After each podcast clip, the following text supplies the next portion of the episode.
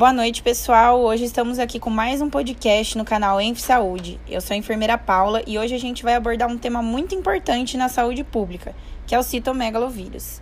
E hoje eu trouxe aqui convidados muito queridos meus, amigos, é, colegas de trabalho, é, a enfermeira Beatriz, a enfermeira Lindsay, a enfermeira noite. Caroline, a enfermeira Isabela e o enfermeiro Murilo. Caroline, fala pra gente um pouquinho sobre o citomegalovírus. Então, Paulo, o citomegalovírus também é conhecido como herpes humano e ele pertence à mesma família que o vírus da varíola zoster. E uma capacidade peculiar desse vírus é a sua capacidade de latência. Ou seja, o vírus não é eliminado do nosso organismo, ele sempre vai estar lá, só que ele vai estar com uma, um nível de redução muito baixo. Então quer dizer que a gente pode estar assintomático e não saber.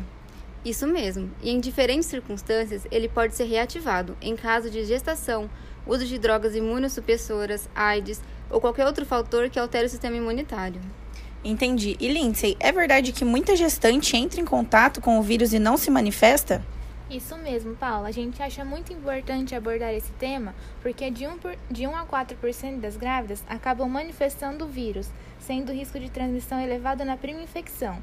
E para quem não sabe, a prima infecção é quando a pessoa adquire o vírus pela primeira vez. Realmente, Lindsay, estima-se que aproximadamente 0,5 a 1% de todos os RNs sejam infectados pelo CMV, como resultado de infecção congênita. E um dos meios de nós de detectarmos essa infecção é por meio do exame sorológico. Então, Murilo, esse exame sorológico, ele é pedido para a gestante quando ela começa o pré-natal. Nisso, quando o teste chega, ele pode estar dando o IgM alterado, que seria quando o vírus está em sua fase aguda, ou o IgG, quando a mulher já teve o contato com o vírus. E aí, quando a mulher já teve o contato com o vírus é, e a gente vê que o vírus não se manifesta, a gente vai lá e faz uma miniocentese no bebê, para ver se ele tá com o vírus ou não.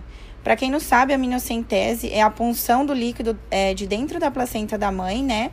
A gente vai estar tá esperando aí, depois de confirmado o exame da mãe, de, de seis a oito dias para estar tá coletando esse material. Porque assim, depois desse tempo, é, a gente consegue ver, né? Se, se, o, se o feto tá ou não infectado. Então, Paula, após o RN nascer e ele começar a apresentar sintomas do vírus, ele o médico ele prescreve antivirais, como o fármaco Glanciclovir, para auxiliar no tratamento do CMV. Porém, o uso do medicamento é limitado pelo seu alto teor de toxicidade.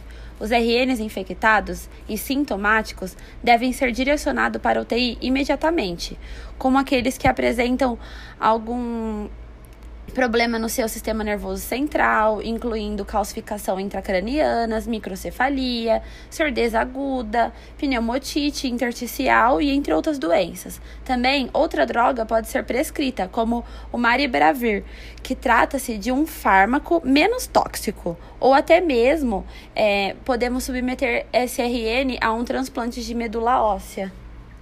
É, mas além dos medicamentos, é muito importante lembrar que a profilaxia é um dos métodos mais importantes dos profissionais da saúde é, orientar as mulheres soropositivas e soronegativas sobre o risco de infecção e reinfecção do vírus, reforçando as medidas de higiene, a lavagem das mãos e a prevenção sexual com o uso de preservativos, é, juntamente com a diminuição de parceiros sexuais, visto que é um dos métodos de transmissão por secreções humanas. Também é importante lembrar que não se deve compartilhar objetos pessoais e evitar aglomerações, pois também ocorre a transmissão por meio de gotículas e secreções. E com tais ações, é, conseguimos com, com tais ações conseguimos conter a transmissão do vírus. Realmente é muito triste a gente ver um, um bebezinho tão pequeno assim se submeter a procedimentos muito, muitas vezes invasivos, né? E é uma forma tão prática, eficaz e barata, né, Bia? Com certeza, Paula.